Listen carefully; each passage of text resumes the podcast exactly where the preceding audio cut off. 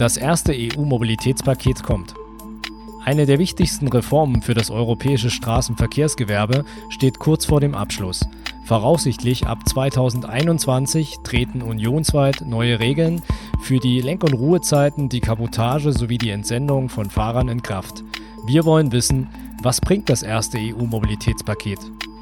Mein Name ist André Giese und Sie hören Verkehrsrundschau Funk, der wöchentliche Podcast für Spedition, Transport und Logistik.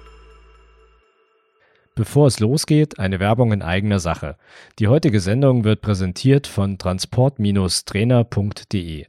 Das ist die qualitativ hochwertige Online-Weiterbildungsplattform des Verlags Heinrich Vogel.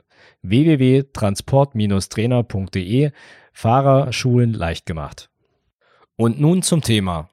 Es soll Wettbewerbsverzerrungen im Straßenverkehrssektor beenden und unionsweit bessere Arbeitsbedingungen schaffen. Das erste EU-Mobilitätspaket befindet sich in der finalen Phase.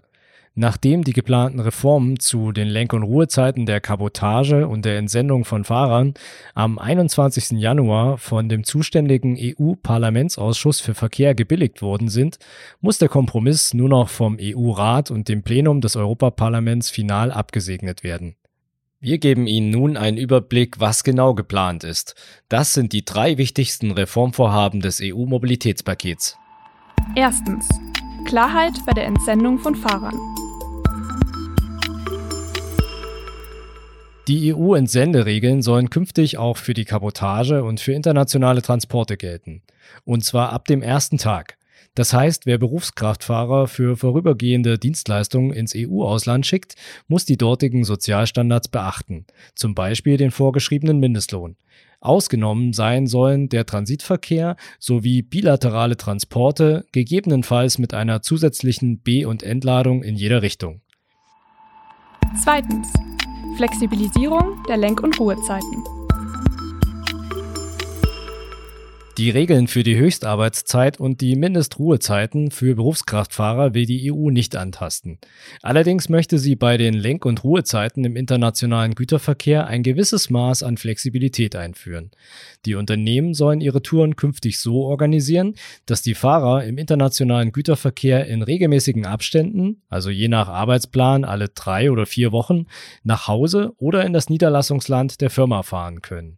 Die regelmäßige Wochenruhezeit von mindestens 45 Stunden dürfen Lkw-Fahrer nicht mehr in der Kabine verbringen und für die Unterkunftskosten muss künftig der Chef zahlen. In Ausnahmefällen sollen die neuen Regeln den Lkw-Fahrern erlauben, die Lenkzeiten unter strengen Beschränkungen zu überschreiten, zum Beispiel um nach Hause zu kommen und um ihre wöchentliche Ruhezeit zu nehmen, wenn sie sich sehr nahe an der Heimatbasis befinden. Drittens. Bekämpfung der systematischen Kabotage. Bei den Kabotagebestimmungen mit maximal drei Transporten in sieben Tagen im Anschluss an einen internationalen Gütertransport soll es bleiben. Anschließend soll es allerdings künftig eine viertägige Abkühlphase geben, in welcher der Lkw im Heimatland des Unternehmens bleiben muss, bevor damit weitere Kabotagetransporte durchgeführt werden dürfen. Für den kombinierten Verkehr können die Mitgliedstaaten künftig zudem eigene Regeln für die Kabotage erlassen. Darüber hinaus sollen ab 2025 unionsweit alle schweren Lkw mit dem digitalen Tachografen der zweiten Generation ausgerüstet sein. Auch leichte Nutzfahrzeuge ab 2,5 Tonnen müssen ab Mitte 2026 mit dem smarten Digitacho ausgerüstet sein und deren Fahrer dann die Lenk- und Ruhezeiten einhalten.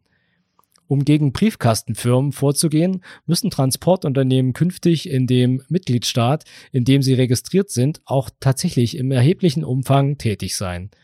Die neuen Vorschriften sehen auch vor, dass Lkw alle acht Wochen zum operativen Sitz des Unternehmens zurückkehren müssen.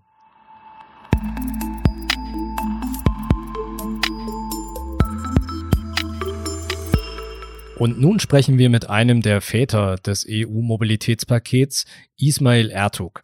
Er ist stellvertretender Fraktionsvorsitzender der Europa-SPD im EU-Parlament. Und ich möchte von Ihnen zuerst wissen, Herr Ertug, zweieinhalb Jahre ist über dieses Reformpaket gestritten worden. Wie ist aktuell der Stand der Dinge? Also beim Mobilitätspaket sind wir jetzt äh, am Ende. Am Ende dahingehend, dass wir eine Vereinbarung haben, einen Kompromiss auf dem Tisch liegen haben, die Botschafter bereits in Brüssel zugestimmt haben, wir im Verkehrsausschuss des Europäischen Parlaments bereits abgestimmt haben. Jetzt fehlen die Verkehrsminister und das Plenum des Europäischen Parlaments. Wobei, wenn die Vorarbeiten gemacht sind, ist das eigentlich nur noch Formsache. Es handelt sich bei dem EU-Mobilitätspaket ja um eine der wichtigsten Reformen der letzten Jahre für das Straßenverkehrsgewerbe. Wie optimistisch sind Sie, dass der erzielte Kompromiss auch so in Kraft tritt? Also der wird in Kraft treten, weil das sind Verordnungen, zwei Verordnungen, die eins zu eins umgesetzt werden müssen. Wir haben äh, deswegen auch so lange verhandelt, fast drei Jahre, weil ähm, Kompromiss sonst nicht zustande gekommen wäre. Insofern ist das europäisches Recht und europäisches Recht ist umzusetzen und demzufolge stellt sich für uns die Frage eigentlich gar nicht. Was sind aus Ihrer Sicht die einschneidendsten Veränderungen, auf die sich Transportunternehmen einstellen müssen?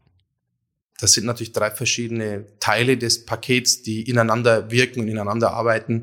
Äh, insofern betrachten wir das als, als Paket und bei der Entsendung haben wir die, den Grundsatz jetzt geschaffen, dass gleicher Lohn für gleiche Arbeit am gleichen Ort für alle ähm, geschaffen worden ist. Wir haben äh, im internationalen Transport äh, ganz wenige geringe Ausnahmen gemacht, die auch äh, begründet sind, wie zum Beispiel den Transitverkehr oder letztendlich auch den reinen Im- und Export.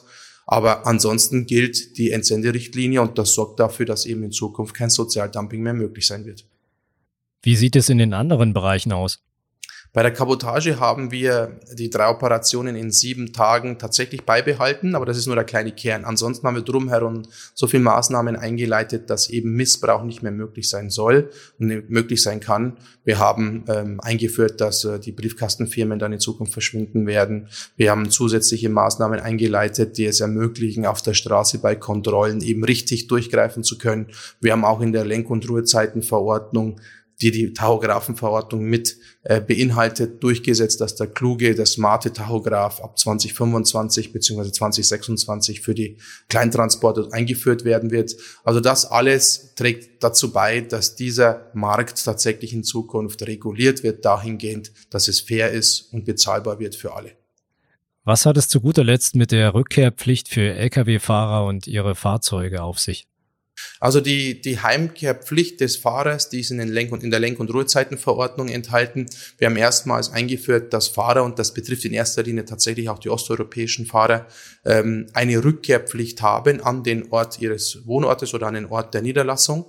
Ähm, wir haben die, wir wissen, dass zum Beispiel in den osteuropäischen Mitgliedstaaten in einigen die Fahrer drei Monate am Stück unterwegs sind und dann einen Monat häufig ähm, unter Wegfall der Bezüge zu Hause sein dürfen.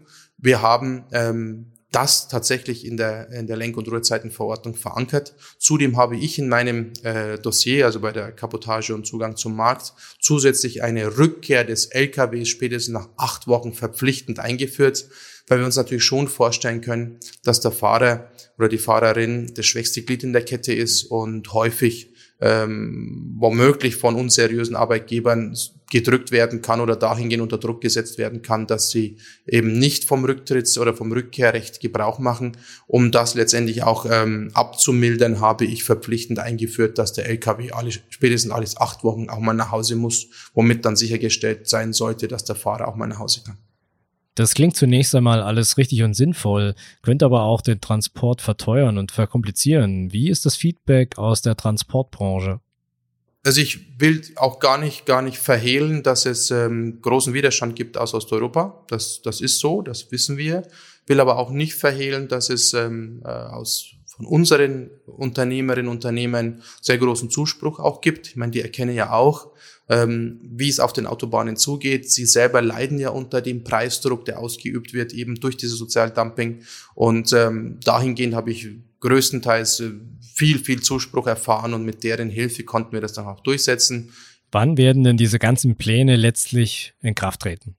Das Inkrafttreten wird ähm, eben, wenn das Parlament zugestimmt hat, der Verkehrsministerrat, dann gibt es noch so eine äh, Übergangsphase von, wir schätzen mal zwischen vier und sechs Monaten, bis übersetzt wird, bis ein Screening erfolgt, also juristisches Screening erfolgt, dann tritt das in Kraft. Und was die, ähm, äh, den Smart-Tachographen oder den klugen Tachographen anbelangt, der tritt 2025 und für die Kleintransport ab Mitte 2026 in Kraft.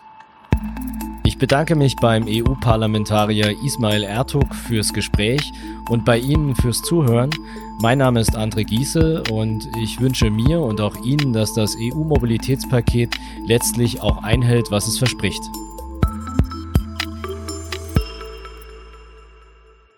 Ich muss niesen.